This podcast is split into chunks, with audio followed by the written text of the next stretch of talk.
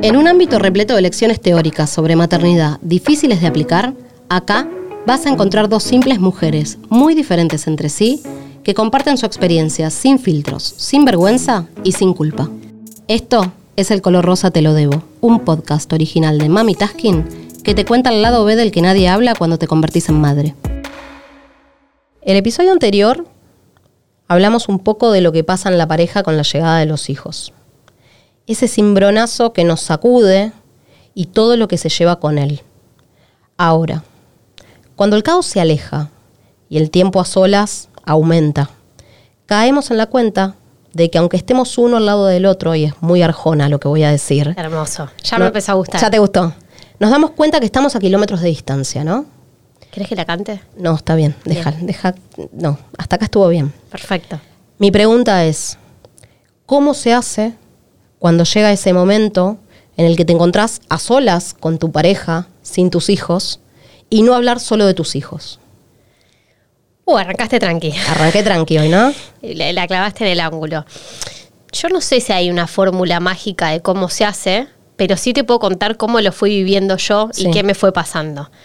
Para mí dejar de hablar de los hijos es casi una utopía, al principio sobre todo. Uno se toma esos 20 minutos para tomar una cerveza en la esquina de tu casa mientras tu hijo o hija está al cuidado de alguien y de repente desempolvas las fotos, lo empezás a extrañar. Ahí, en esa etapa, es casi, casi para mí imposible no hablar de ellos. Ahora, cuando empiezan a crecer, dos, tres, cuatro años, empiezan a ganar otra independencia. Ellos con sus cuidadores y vos con la pareja. Sí, acá lo que pasa es que, digo, los hijos te conectaron, ¿no? Fue como el, el punto en común que te mantuvo Unido. conectado y unido durante un montón de tiempo, ¿no? Y digo, de repente se corren los hijos y te quedaste cara a cara y lo único que te sigue uniendo en ese momento es tu hijo. Total. Y es ese momento de volver como a desnudarte, pero en cuerpo y alma con el Todo. otro. Casi como volver a reencontrarse. Yo siempre digo que después de los hijos, y sobre todo cuando van creciendo un poco, es volver a enamorarte del otro. Es volver a elegirlo. Es casi intentar ir a tu memoria y a tu corazón de qué hacía que estén tanto tiempo juntos. Y vos me preguntarás, bueno, ¿qué pasa los primeros años? ¿Esto es una mentira? ¿Crían sin saber? No, pero es verdad que hay una distancia enorme que se produce entre esos dos cuerpos y entre esas dos almas, digamos, que afecta en todo sentido, sobre todo lo sexual, en esa conexión que deja de existir por momentos. Sí, y, y uno vive mucho como en el piloto automático, ¿no? Como que la rutina, ¿no? Y, le- y la dinámica te va llevando puesto. Yo pensaba hace un rato, ¿no? Cuando veníamos como con el tema en la cabeza que íbamos a tratar hoy. Y, y lo, paralel- lo paralelicé un poco con lo que sucede cuando uno se enamora de alguien, ¿no? Sí. Digo, si yo te pregunto cuando vos te enamoraste, de Tincho particularmente en este caso, digo, me parece Menos que... mal. Sí, sí, en este caso hablamos de Tincho. Digo, me parece que lo que, es- lo que sucede en, en la desconexión de la pareja es lo mismo que cuando te enamoras. Porque, digo, si yo te pregunto a vos en qué momento particular vos te enamoraste, no me podés responder exactamente en qué momento fue. Y seguramente fue un, conjunto de acciones que hicieron que vos de, un día te paraste y dijiste, che, estoy enamorada. Sí. Y a mí me parece que el proceso de desconexión de pareja también es un poco así. Total. Porque vos venís, ¿no? Con una pareja que está súper consolidada, llega un tercero que se lleva absolutamente toda la atención y que de repente te das cuenta que hubo un montón de, de sucesos y de acciones que hicieron que cada vez se alejen uno más del otro. En mi caso fue un poco eso, el exacto resumen de lo que acabas de decir. Yo no recuerdo el momento exacto en el que dije, nos siento alejados, nos siento desconectados, siento que no estamos en la misma sintonía, porque guarda, como equipo de crianza, éramos los mejores. Como padres de nuestra hija, éramos los mejores. Pero había algo que nos había desencontrado en lo que éramos como pareja. Llámese la pandemia, tantos años de encierro, cambios de ritmo, digamos, de oportunidades, crecimientos laborales. Yo creo que es una mezcla de todo, lo que hace que en el fondo terminemos de no saber quiénes éramos. Y en ese no saber quiénes éramos, por momentos, te perdés. Te perdés vos como individuo, vos como mujer, en este afán de quizás costarte encontrarte la nueva versión de lo que sos vos hoy. Y sobre todo encontrándote con un otro, que aunque uno piense que todo nos pasa a las mamás, también ellos viven sus procesos. Entonces, si sumamos cada proceso por separado, más lo que nos sucede paternando y maternando 24 por 7, casi sin descanso, la sexualidad y sobre todo la intimidad con el otro, que muchas veces no tiene que ver con la sexualidad, porque en nuestro caso nunca pasamos momentos prolongados, digamos, sin tener intimidad, pero sí sentíamos en una charla muy adulta en la que nos estábamos empezando a distanciar.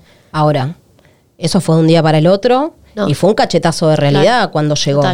digo, cuando llegó esa charla, ¿no? Cuando llegó ese momento de, che, estamos cada uno en su planeta y, y, la nena se corrió de lado, ¿no? Y ahora estamos uno enfrente del otro. Ya no tenemos más ni la excusa de la pandemia, no tenemos más la excusa de que la tenemos en el medio de la cama durmiendo y estamos uno enfrente del otro. Digo, esa charla es dura. Es dura. Y yo, yo, yo ni le llamaría excusa, pues realmente no es una excusa. Fueron un montón de circunstancias, y en mi caso, en el tuyo, en, el de muchas familias, que nos suceden cosas. Y las cosas que nos suceden eh, no son inadvertidas. Y como vos decís, hay que tener mucha valentía para tener esa charla de tanta intimidad con tu pareja, de sentarse y decir, che, ¿qué sucede? ¿No? O sea, la nena se va dos días a dormir a la casa de alguien. ¿Y nosotros qué hacemos? ¿Sí? ¿Qué hacemos con esto? Que, te sentís como un extraño con el otro, ¿no? Digo, es la persona casi más importante de tu vida y termina siendo un extraño el que tenés enfrente. En mi caso, lo que, lo que más fui sintiendo como, como esta desconexión que vos decís es el tema de los pequeños gestos. Nosotros somos muy cariñosos, bueno, ya te veo la cara, somos los que vamos abrazados en la calle, de la mano, eh, muy románticos. siguen siendo novios. Llevamos 10 años juntos y hoy siento estás escuchando esto, mi amor, esto es como la radio, estoy enamorada de vos, casi como el primer día, pero digo, tuvimos que pasar por, un tsunami en el que solo con este compromiso que te digo, muchísimo diálogo y sobre todo mucha fuerza de voluntad, es volver a reencontrarse con nuevas versiones, con nuevas aspiraciones y con una nueva persona que tenés enfrente, porque yo definitivamente no soy esa nena de 22 años de la cual él se enamoró yendo a un boliche. ¿Entendés? Soy otra. Yo lo, que pensaba recién cuando te escuchaba hablar era, digo, la pareja cambia y cómo uno puede pretender que la pareja no cambie si nosotras somos otras.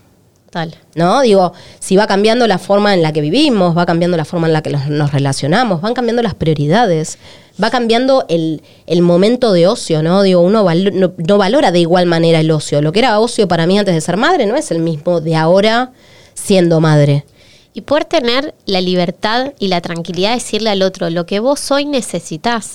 Yo hoy necesitaba volver a ser mimada, volver a ser mirada, volver a ser atendida, esa flor, ese bombón, ese cartelito, que digo, quizás a vos te parece súper goma. no, me parece goma. Para, me parece goma, porque yo no soy así, o sea, nosotros llevamos ocho años juntos, nunca fuimos de la mano. Bien. O sea, a ese nivel, no me gusta que vos me pongas la, la mano en el hombro, imagínate ir de la mano con un ser, o sea, al lado. Digo, somos en ese sentido como muy em, desapegados, ¿sí? Pero sí entiendo que recuperar ese tipo de gestos, que quizás no es un bombón, quizás no es una flor, quizás no es un piropo por WhatsApp, em, digo, esos gestos son necesarios para poder recuperar la intimidad, porque yo no puedo pretender recuperar la intimidad de un día para el otro como si a mí me, me levantaran un interruptor y como, bueno, dale, va va y, arranque. Y la verdad que, digo, se hace súper cuesta arriba. Total. Para terminar de resumir cómo lo hicimos, yo creo que fue, entre comillas, un poco forzado y muy poco natural, que es decir, bueno, arranquemos, démosle todo. Si lo que queremos es nuestra familia, nos amamos, es un momento, hay que salir de acá. Y fue noche de hotel en lugar lindo, escapada. A darlo eh, todo. Mimo, a darle los bombones, las flores, viste, el gesto, el cuidar al otro, el, el ofrecerte una noche para que otro duerma. O sea, tener gestos en todo sentido.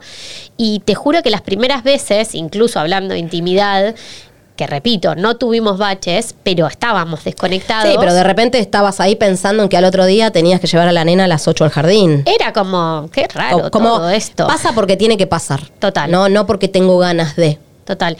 Y de repente, tampoco sé decirte un día exacto, pero sí una sucesión de hechos, de momentos, nos volvimos a encontrar, nos volvimos a conectar, nos volvimos a elegir. Y como diría Marcela Brane, hoy estamos mejor que nunca. Mi Dios santo. Mi Dios santo. Eh, bueno, pero fue una transición. Mucho y, de mucha voluntad. Eso te iba a decir, y tuvieron que estar muy dispuestos, ¿no? Hacerlo. A atravesar por ese proceso que calculo que es como muy acartonado, ¿no? Como muy de Sí. esto está, esto está raro. Esto está raro. Esto está raro, ¿no? Y, y uno se empieza a sentir como que tiene 15 de vuelta. Yo siento que hay un momento en la sexualidad y en las parejas en las que uno se mira y dice, o nos separamos o lo damos todo. Sí, es un punto de quiebre. Es un punto de quiebre. Yo ese ya lo pasé. Y, y se quedaron juntos. Nos quedamos juntos. ¿Vos sentís que llegaste a ese punto de No, quiebre? nosotros esa charla no la tuvimos todavía. No, ahora, ahora cuento, cuento un poco mi experiencia. Eh, yo viví como los dos procesos súper diferentes. Eh, con el primer embarazo, un poco lo que me pasó es, yo soy, bueno, Ariana, ya todo el mundo lo sabe, en signo de fuego. En el horóscopo chino soy tigre, o sea, imagínense lo que es eh, eso, ¿no? Digo, yo literal lo corría por la casa antes de quedar embarazada por Pobre primera vez. Y, y él me decía como, de vuelta. ¿Qué Y- y- carajo? y- real, ¿eh? O sea, fue una cosa que para mí fue un duelo súper duro el quedar embarazada y sentir que a mí me habían apagado un interruptor. Digo, partiendo de la base que me siento muy mal todo el embarazo, pero que además de eso, se me apagó el deseo por completo. Ahora hice mucho esfuerzo durante el embarazo de Gina para mantener esos espacios. Quizás no con la intensidad de todo el tiempo, por encima mis Tal. panzas son inmensas, al hombre le empieza a dar un poco de impresión, ¿no? Entonces llegó un momento que fue como, bueno, hasta acá está bien, veremos cuando pase la cuarentena. Después me pasó que una vez que nació, yo me encontraba con que pensaba, de vuelta, las, las expectativas, ¿no? Me encontraba con que, bueno, listo, ya está, ya parí, vuelvo con toda la cancha. una loba. Una loba, una loba salvaje. Bueno, aparte yo ni, ni engordo en los embarazos. Es verdad eso. Entonces vuelvo al toque relativamente a mi cuerpo. En ese momento yo no lo veía. Bien, no me daba cuenta de eso, pero digo, hoy veo las fotos y digo, wow. O sea, Estaba íntegra, estaba perfecta, o sea, realmente perfecta. No estaba perfecta por dentro. rota. Estaba rota. O sea, estaba rota, estaba frustrada. O sea, además de todo lo que trae el posparto y toda la revolución hormonal, que a mí la verdad que dentro de todos los pospartos me pegan súper bien, me encontraba con que, valga la redundancia, no me encontraba con él. No me encontraba con esas ganas, ¿no? Y yo esperaba que esas ganas locas, desaforadas de que me arranque la ropa, vuelvan. Y nunca sucedió. Y yo peleé un montón por, por, por volver a recuperar esos espacios, porque yo veía que la gente que estaba alrededor mío contaba los días para terminar la cuarentena. Y yo veía que pasaban los ¿Quién, días. Bueno, eso es lo que a mí me decían, o lo que yo entendía De, de la situación. ¿sí? de la situación, de, de- de lo que sucedía a mi alrededor. Entonces imagínate mi frustración. Tremendo. Madre primeriza, yo sintiendo que la cuarentena, la cuarentena, el obstetra que de repente viene y te dice, bueno, empezá a volver. Estás lista. Empezá a jugar, te dice, ¿no? Y volvé de a poco, y bueno, deja que fluya. Y yo la verdad que le ponía la mejor de las ondas. Nosotros al, al principio tenés un solo bebé, entonces es como con un poco de red es mucho más fácil volver a encontrarse, ¿no? Porque uno hace mucho esfuerzo por generar esos espacios de pareja. Pero me encontraba que la pasaba muy bien con él, yo lo encuentro como el compañero de mi vida y, lo, lo que a mí me genera él, digo, una cosa es lo que me genera como persona, como padre de mis hijos, como, como el compañero que quiero y todo lo que lo amo. Y otra cosa es lo que le pasa a mi interior respecto a ese deseo que yo quiero traer de antes de tener a las nenas. Es una utopía, también es una realidad, Joy, que más allá de tu caso, es casi imposible pensar en que volvemos a tener ese sexo Bueno. en el que te desnudabas en el pasillo, viste, te ibas sacando como el suéter. Sí, sí, la actriz porno. Era como una cosa que Es- no es- aguantabas. Es duro, es, es, es injusto pretender que eso vuelva, ¿no? Total. Bueno, entonces, digo, re- repasando un poco, ese fue mi primer embarazo. La verdad que nosotros el ritmo no lo perdimos. Cuando yo sentí que empezó a fluir, porque la realidad que cuanto más se hace, más ganas se tienen, y esa es una realidad. Como el gimnasio, es digamos. como el gimnasio, es como cualquier hábito. Digo, si vos querés arrancar dieta, los primeros 21 días te morís de hambre y tenés el peor mal humor del mundo. Una vez que pasaste eso, va como piña. Bueno, con el sexo pasa lo mismo. Sí. Ahora, yo hice mucho, él también, ¿no? Puso lo suyo, obviamente. Literal. Le vamos a dar el- el- el- la participación. Pero cuando sentí que habíamos vuelto, caímos en pandemia. Ah, Imagínate, bebé de 15 meses encerrados en pandemia, o sea, ni hablemos de sexo. Y seguido a eso, al toque, decidimos tener a Lupe. Entonces, al toque quedé embarazada de Lupe y esta vez, a diferencia de la anterior, decidí escucharme. Y, no, forzarte. forzarlo. Y no forzarlo porque me daba cuenta que en realidad no es que él tenía una necesidad instintiva de poder, eh, eh, eh, o sea, tener sexo por, la, por todos los, los rincones de la casa. Digo, él siempre fue una persona que priorizó por encima de todo cuál era mi necesidad. Lo que pasa es que en ese momento mi necesidad era cumplir con mis expectativas. Sí, ni siquiera las de él. O sea, que ni siquiera se las había trasladado. Totalmente. Ni siquiera se las había trasladado. Entonces, cuando yo quedo embarazada de Lupe, de vuelta sintiéndome mal, ¿no? Y todo lo que trae, La más un bebé, más la Total. pandemia, más que yo ya estaba mucho más madura, porque una se va como reconstruyendo, y esto ya lo venimos hablando. Dije, no, che, pará, no tengo ganas. O sea, no tengo ganas y hoy siento que es más importante escuchar mi necesidad porque no estoy necesitando cumplir con las expectativas de nadie más que las mías. Total. Y las mías en ese momento eran no cumplir con esa función, porque quizás prefería dormir un rato tranquila. Quizás prefería que ese tiempo con él sea tiempo de calidad mirando una serie, yendo a comer a un bar, yendo a una heladería a tomar un helado o estar charlando el uno con el otro de lo que sucedió en el día, no sé, lo que fuere. Qué importante eso que sí yo y que a veces la sexualidad no se vive igual en todas las parejas. Vos pensás que lo que yo te cuento es en ese momento estábamos bien, con Miranda estábamos súper bien, nosotros estábamos bien, pero yo me sentía que no estábamos conectando en ese punto. Entonces, para nosotros sí fue un punto de quiebre. Quizás por lo que vos me estás contando, fue más bien un acuerdo de pareja, entender y decir, che, hoy yo me siento así, te lo quiero contar, vos cómo te sentís, porque también está bueno escuchar al otro, y también acompañarse, Sí. ¿no? En, en las necesidades que van surgiendo, la crianza de tus hijas, que hoy es lo más importante y lo que te insume la mayor cantidad de energía en tu día. 100% y que un poco tenía que ver con que muchas veces no necesitábamos ni hablarlo. Porque Ah. la realidad es que hubo muchas veces que no necesitamos ni hablarlo. Era yo poniéndome la presión de que eso tenía que suceder. Digo, entiendo que hay un montón de parejas en donde esa conexión ¿no? invisible no existe y quizás para nosotras es muy difícil atravesar un posparto, ¿no? atravesar la maternidad de, la primer- la- de la primera infancia sin estar atravesadas en eso. Porque a nosotras, digo, no solo nos atraviesa lo hormonal, tenemos, de repente sentimos que tenemos otro cuerpo, en donde de repente nos tenemos que encontrar con un otro que pareciera no haber cambiado nada. Sí, pare- pareciera y, y si lo ves, casi que no cambió nada. Físicamente no cambian Eh, nada. Entonces es eso que vos decís. Yo recuerdo esa visita en el obstetra, el que me dijo, bueno, estás casi. Yo Ya todavía- estás, ya estás, te dice. Yo todavía estaba cocida, tenía mil No, kilos. o, o perdón, estás con el, Termina la cuarentena y te receta las pastillas anticonceptivas. Totalmente. Y es como, ¿qué, qué pasó acá? Entonces No, ahí empieza la pensando en presión. eso. Sin duda, como a veces la presión viene incluso del círculo externo a la pareja. Eso también es, es, es importante decirlo, porque no sé si a vos te pasa, pero ¿cuántas charlas de amigas has tenido que, ¿y cómo vienen ustedes sexualmente después del Sí. Como que todo el mundo necesita meterse un poco en tu cama. Sí, pero nadie cuenta cuántas veces por semana tienes sexo. Total. ¿No? Entonces- es como, como, digo, todo el mundo puede opinar sobre si vos volviste o no volviste, pero yo no te cuento nada de lo mío. Eh, a mí, digo, particularmente lo que me pasa con esto de reconectar y un poco con lo que vos decías al principio, nosotros estamos recién ahora en este momento de, digo, a diferencia de lo que a vos te pasó, que ustedes fueron como más a los bifes y arrancaron por lo íntimo para conectar como personas y como pareja nueve- nuevamente, a nosotros un poco, como esto que te estoy contando que me sucedió, nos llevó a invertirlo. Digo, yo soy una mina que no tengo grises. ¿No? Yo soy Blanco o negro. o blanco o negro. Y me cuesta mucho forzar situaciones.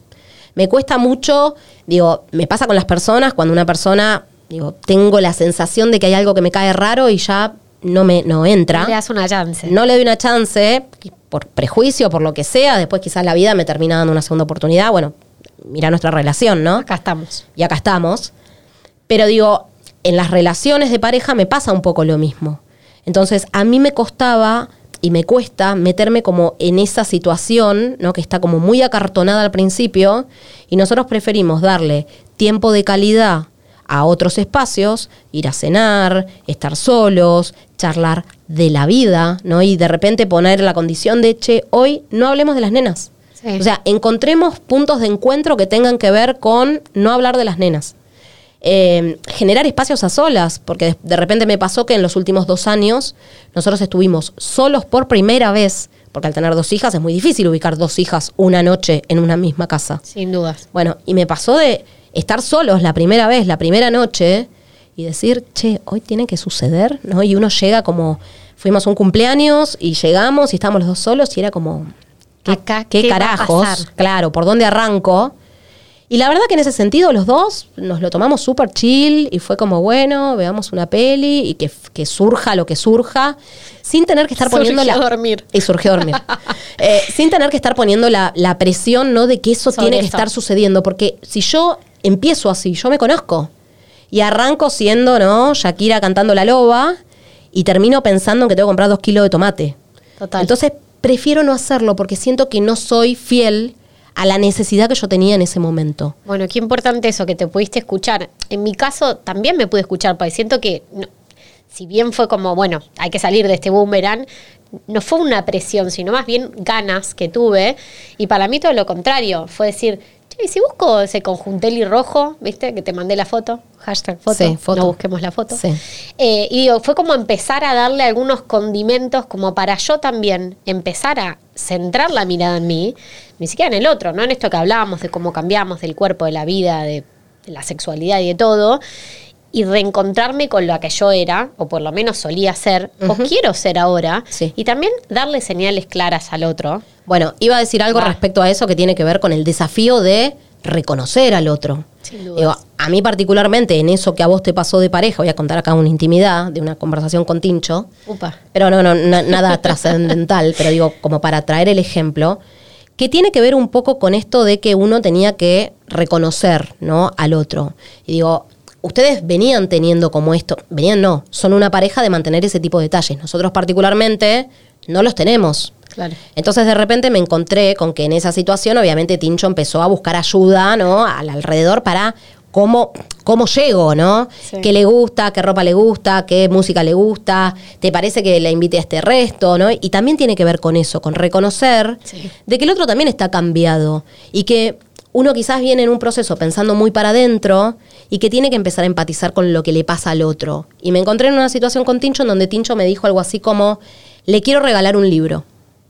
Y le quiero regalar un libro y mi primera pregunta fue, che, yo la conozco hace dos años y nunca la vi leer un libro. Entonces, ¿le gustan los libros? No mucho, creo que me respondió, o algo así. Le dije, ¿por qué no cambias de regalo? Porque claro, él proyectaba en que a él le, gustaría que le regalen un libro. Total. Pero digo, quizás a vos preferías que te regale un saquito, Sí. o que te regale una cena, Sin o que te regale tiempo en pareja, ¿no? Tiempo de calidad. Entonces quizás no tiene que ver con el bomboncito, la florcita, sino que tiene que ver con que el otro esté pensando en generar ese encuentro. Y con espacios, con, yo siempre digo, el, el- el mal de la era digital de ahora es estar todo el tiempo con los celulares, con las computadoras, el que vas en el auto, sale una call, ¿viste? Sí. Y de repente los momentos que compartís, de repente terminan factores externos un poco empañando esa intimidad que, que buscamos volver a tener. Porque es lo que vos decís, de repente los espacios en soledad, sin que alguien te diga mamá, mamá, mamá, cada vez son menos. Tengas uno, dos, tres, cuatro hijos, obviamente sucesivamente es proporcional al tiempo. Eh, Y, y pe- es- y perdón, perdón que te interrumpa. Y uno de repente se encuentra, ¿no? Volviendo a esto de lo acartonado, se encuentra con que los espacios para eso es ese espacio. Si ese día no tenés ganas, haz lo que puedas con eso, ¿no? Entonces de repente uno se tiene que empezar a acostumbrar a que, digo, no podemos pretender tener la intimidad que teníamos antes de, tener hijos, porque antes lo hacías cuando querías, en la situación que se te cantaba, con, un- con una realidad completamente diferente, y hoy de repente te encontrás en que ese momento son 40 minutos un miércoles a las 3 de la tarde. Una vez alguien me respondió, bueno, pero la sexualidad no puede depender de solo esas veces que se quedan a dormir a la casa de los abuelos, bla, bla. Y yo le dije, no, obviamente, el día a día no. Ahora, imagínate tener intimidad con alguien a dos metros tuyo con una puerta de Durlox, digamos. Tampoco es que, oh, qué conexión. Entonces digo, esos son los momentos en los cuales vos podés volver a ser libre, digamos, sexualmente hablando. Eh, entonces sí, te forzás. Te forzás a decir, che, es el momento. 100%, y me agarro de esto que decís de libre, para traer otro temón que tiene que ver con la intimidad y tiene que ver con la aceptación de la que soy ahora. Digo, a mí particularmente lo que me pasa es que es una situación en donde vengo con una maternidad doble, con dos lactancias, con una bebé que dio, tomó la teta un año y medio, y yo hoy, recién a los 20 meses de la bebé, o sea, habiendo dejado la teta hace cuatro meses, cinco meses, nada, recién me empiezo a reencontrar con mi cuerpo, como para aceptar ese cuerpo que tengo, Total. ¿no? Y todavía me falta la etapa de decir, che, qué linda que estoy, ¿no? Qué, sexy que me siento. Digo, entiendo que necesito recuperar esa sensación para salir a buscar al otro en Sin algún dudas. punto. todo va a empezar por vos, o sea, esto que acabas de decir, una lactancia extendida. Hay una parte del cuerpo tuyo, entre comillas, que tiene mucha importancia en un acto de intimidad que casi que ni siquiera es tuyo, o sea, ni hablar de que sea del otro momentáneamente, no es tuya. Entonces digo, es tan importante volver a recuperar nuestro cuerpo, no el de antes, el que queremos y amamos y aceptamos tener hoy, ¿no? Nuestro deseo, trabajar muchísimo sobre el autoamor y el encontrarnos sobre qué es lo que nos gusta ahora, que probablemente la intimidad haya cambiado. ¿Cómo cambió? Nuestro tiempo de descanso. Si yo te digo hoy, ¿qué te hace feliz? ¿Me estás preguntando? Sí. Dormir, obvio. Perfecto. A mí, Sola o acompañada, con el que me quiera acompañar en el momento que duermo. Buenísimo. Si tiene menos de cuatro años. No, preferiría sí, que no. Bien. Preferiría que no. Ma- mayor de 18. Sí. Sola o, ma- o mayor de 18. Bien.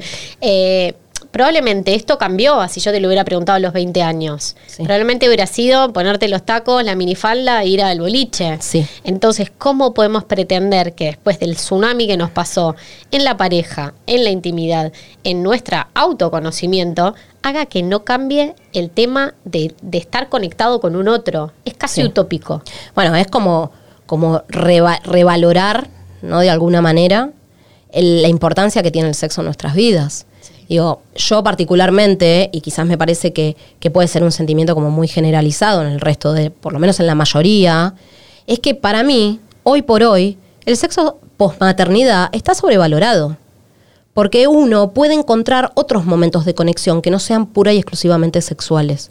Son importantes súper, súper. Sí. Pero quizás es más importante tener una conexión superior a esa, que tenga que ver con el primero conectar con el otro, ¿no? Con el generar acuerdos, con el pasarla bien, con el desearse, con el sentir que el otro es el, el compañero que uno está buscando para después poder disfrutar Eso de esa dudas. intimidad. Para mí la sexualidad posmaternidad tenés que vivirla con acuerdos nuevos y, y con, y con expectativas nuevas. Yo no creo que por lo menos en, en mi pareja sea algo que no es tan importante, pero sí es verdad que, re- que realmente cada cosa cuenta, ¿no? Y que para mí, haber estado, entre comillas, ahí en el, en el fondo de, En de- el lodo. del lodo, para después hoy salir, la verdad me hace sentir muy orgullosa de la pareja que hoy tenemos, porque es una pareja muy sólida y muy adulta y, y muy consciente de esa elección. En cambio, quizás, no te digo nos hubiéramos separado, porque uno nunca sabe con el diario del lunes, pero hubiéramos quedado en una zona como muy tibia. Entonces, de mi lado, y ya habiendo tenido más un- una hija un poco más crecida,